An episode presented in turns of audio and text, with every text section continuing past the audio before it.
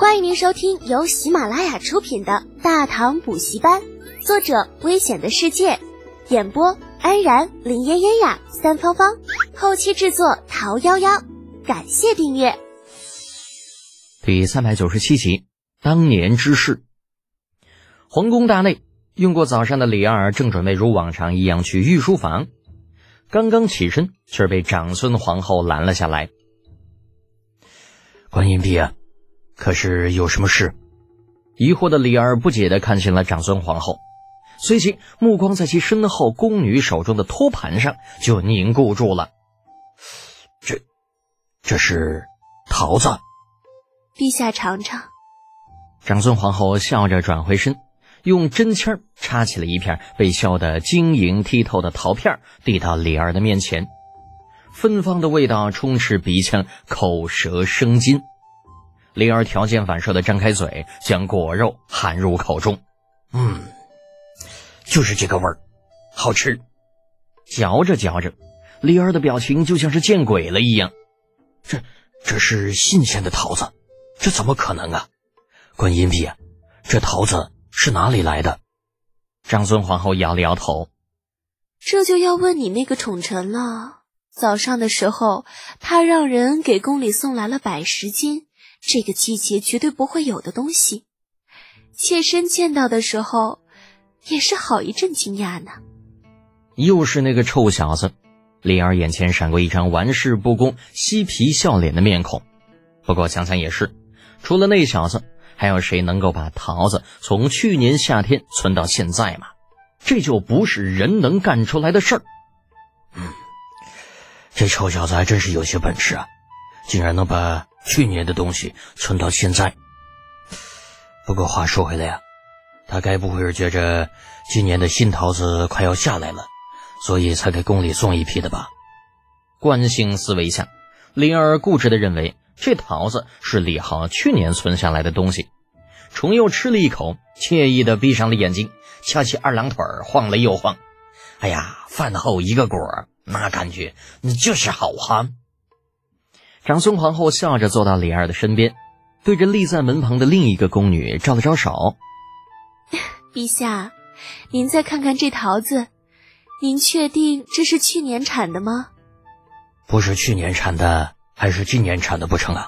这大清早的，观音比就拿朕来开玩笑。呃，看清了宫女手中托盘上带着绒毛、上带有翠绿枝叶的桃子，李二像是被掐住了脖子的公鸡。这，这绝对不可能！就算是神仙，也不可能在这个季节种出桃子呀。普世价值中，那春天就是耕地播种的季节，夏天与秋天是收获的季节。而冬天自然是吃老本的季节。李二能够接受李浩会作诗、会画画、懂奇技淫巧、精于练兵打仗。毕竟江山代有人才出，隔着百十年出一个妖孽也不是很难理解。可问题是，眼下是正月呀，正是青黄不接的时节，在这个季节拿出新鲜的桃子，这根本就不是人能干出来的事儿。或许。陛下应该去那个展销会上走走，看看您给程前选的这个侍读到底有什么样的本事，竟然能化腐朽为神奇。长孙皇后拉住李二抬起来不断颤手的手，轻声建议着：“嗯，去，必须去，朕要去看看这小子到底有多神奇。”左右也是无事。李二索性给自己放一天的假，带上长孙皇后与好奇心，直奔芙蓉园而去。李浩从紫云楼下来，并未去其他地方，绕了一个圈子，来到园中一处不起眼的角落，站到了某个刚刚支起的帐篷前，仔细打量着。帐篷在八个禁军的操弄之下，稳稳立在当地。里边年近五旬的掌柜正指挥手下两个伙计布置着帐中的一切。租来的柜台被摆在帐篷的其他三个方向，空出入口的位置。有几张柜台上已经分门别类摆好了一些货物：麻布、丝帛、绸缎。注意到在外面驻足而立的李浩，掌柜从里面迎了出来，笑着对他拱拱手：“啊，小人宁怀远见过小郎君。你是这店的东家？”听到对方自报家门，李浩颇为意外的看了对面略显沧桑的半百老者一眼。宁怀远做了二十几年的生意，论看人，那绝对是一看一个准儿。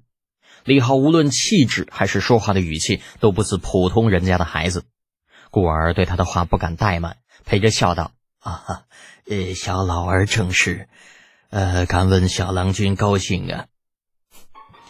你这店开了似乎有些年头了吧？”李浩笑而不答，抬手指了指帐篷入口处挂着的横幅，这上面清楚的写着“怀远布料行”几个大字。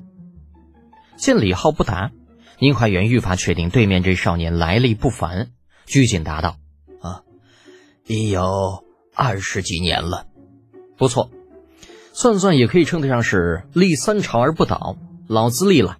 啊，少郎君谬赞了。”都是托了陛下的鸿福，啊，搞不清李浩的来意，宁怀远只能尽量陪着小心。话说眼下正是布置会场的时间，偌大的芙蓉园里不可能有半个闲人。没见那店里的伙计都已经一个当成两个在使唤了吗？负责搭帐篷的一团三百禁军都已经忙了一个上午，连口水都顾不上喝，这也才将帐篷搭好三分之一。想要搭完，怎么着也得半夜三更才行嘛。而面前这个少年郎却可以在这个时候带着三五个随从在院子里闲逛。那这四周的禁军看到了，非但不问，反而躲出老远，就像走路时看到了一堆狗。呃，宁怀远突然想到一个人，目光瞬间变得呆滞起来，嘴巴张得老大。李浩却不管这些，自顾自的说道：“你生意做得好是你的本事。”跟陛下有什么关系啊？再说了，陛下连你是谁都不知道，哪有心思照顾你的生意吗？嗯，我就是客气一下罢了。你这样说话，让我怎么接呢？宁怀远尴尬的搓着手，不断的点头称是，却不敢反驳。这人来头太大了，不是他一个小小的布料行老板能够惹的。李浩见他如此，也没有了继续挤兑他的想法。想到大安坊还有一个穷困潦倒的王玄策在翘首以盼，等着宁怀远遭报应，索性直接问道：“我曾听人说，这怀远布料行的东家有两位，不知道另外一位在哪里啊？展销会这么大的事情，怎么着也要露一面吧？”本以为此时的宁怀远会面色大变，然后指天画地的咒骂某一个人，最后再愤而的离去。但是没有想到的是，宁怀远却突然沉默下来，露出缅怀的表情，良久，方才长叹一声：“哎，小郎君有所不知啊，小老儿的另一位搭档，早在五年前，便在一次进货的途中为人所害。如今这家店，只有小老儿一人在打理了。”哦。李浩闻言不禁皱起了眉头，宁怀远给出的答案与昨天晚上何老九打听出来的似乎有些出入。难道王玄策他爹的事情并不是那么简单吗？想着，李浩问道：“那为何据我所知，贵店的另外一位东家是携款潜逃呢？”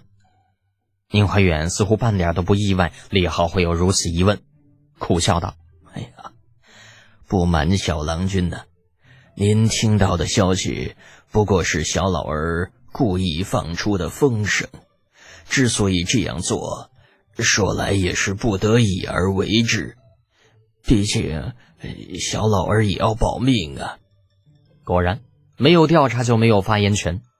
李浩与陈猛对视了一眼，看来王玄策老爹的事情还真是另有隐情。还好没有在接到消息的第一时间就查封怀远不了行。否则，少爷我的一世英名怕是要毁了。给宁怀远比了个请的手势，要他去别处转转。身后，陈猛带着两个家将，不动声色的将他们与其他人隔开。待行至人少处，李浩开口道：“宁东家，应该是认出我的身份了吧？”“啊，小老儿见过李小公爷。”宁怀远以实际行动坐实了自己早已认清李浩身份的事实。李浩的灵魂并不属于大唐，对商贾并没有任何的歧视。整个大唐，上至李二，下至乞丐，对于他来说，其实都是一个样子，都是一群没有什么文化的土鳖。两年多的时间，那见过了太多历史上大名鼎鼎的人物。当神秘感自这些人物身上渐渐消失之后，取而代之的只有一视同仁。其实宁东家已经认出李某，那有些话我也不想藏着掖着。背对着宁怀远，李浩望着不远处的紫云楼，淡淡的说道：“王玄策是我看好的人，你最好能把当年的事情说清楚，否则就算我不对你出手，若干年后你也逃不过他的报复。”啊，呃，是小老儿明白。宁怀远咽了口唾沫，组织着语言，缓缓说道：“啊。”其实当年的事情，呃，是这样的。在宁怀远断断续续的叙述中，李浩慢慢将事情的大概给还原了出来。五年前，也就是武德七年的时候，当时虽然大唐已经立国有七年之久，但是国内战乱未平，许多地方依旧是连年征战。王玄策的父亲就是在这样的情况下，带着一批伙计去了山东登州。在登州待了近半个月，收了一批上好的生丝，就在准备返京的时候，麻烦上门了。时任登州别驾的王元良看好了王玄策父亲收上来的生丝，仗着家世，打算以低于市场价三成的价格来回购。那王玄策的父亲自然不会答应，言语中双方便起了冲突。据说当时王元良派去的管家离开时曾放言，让这生丝出不了登州地界儿。然后当天晚上，王父所住的客栈便起了大火，同去的伙计只有一人因为提前回来送信而逃得一命，那其余人等尽数死于那场大火，收来的生丝也尽数毁于一旦。消息传回长安，宁怀远方寸大乱，考虑了近一个晚上。决定，就算是倾家荡产，也必须把这件事情查清楚。理想很丰满，但现实很骨感。做出决定的宁怀远，在天亮的时候，意外的发现自己床头不知道何时摆着一封书信。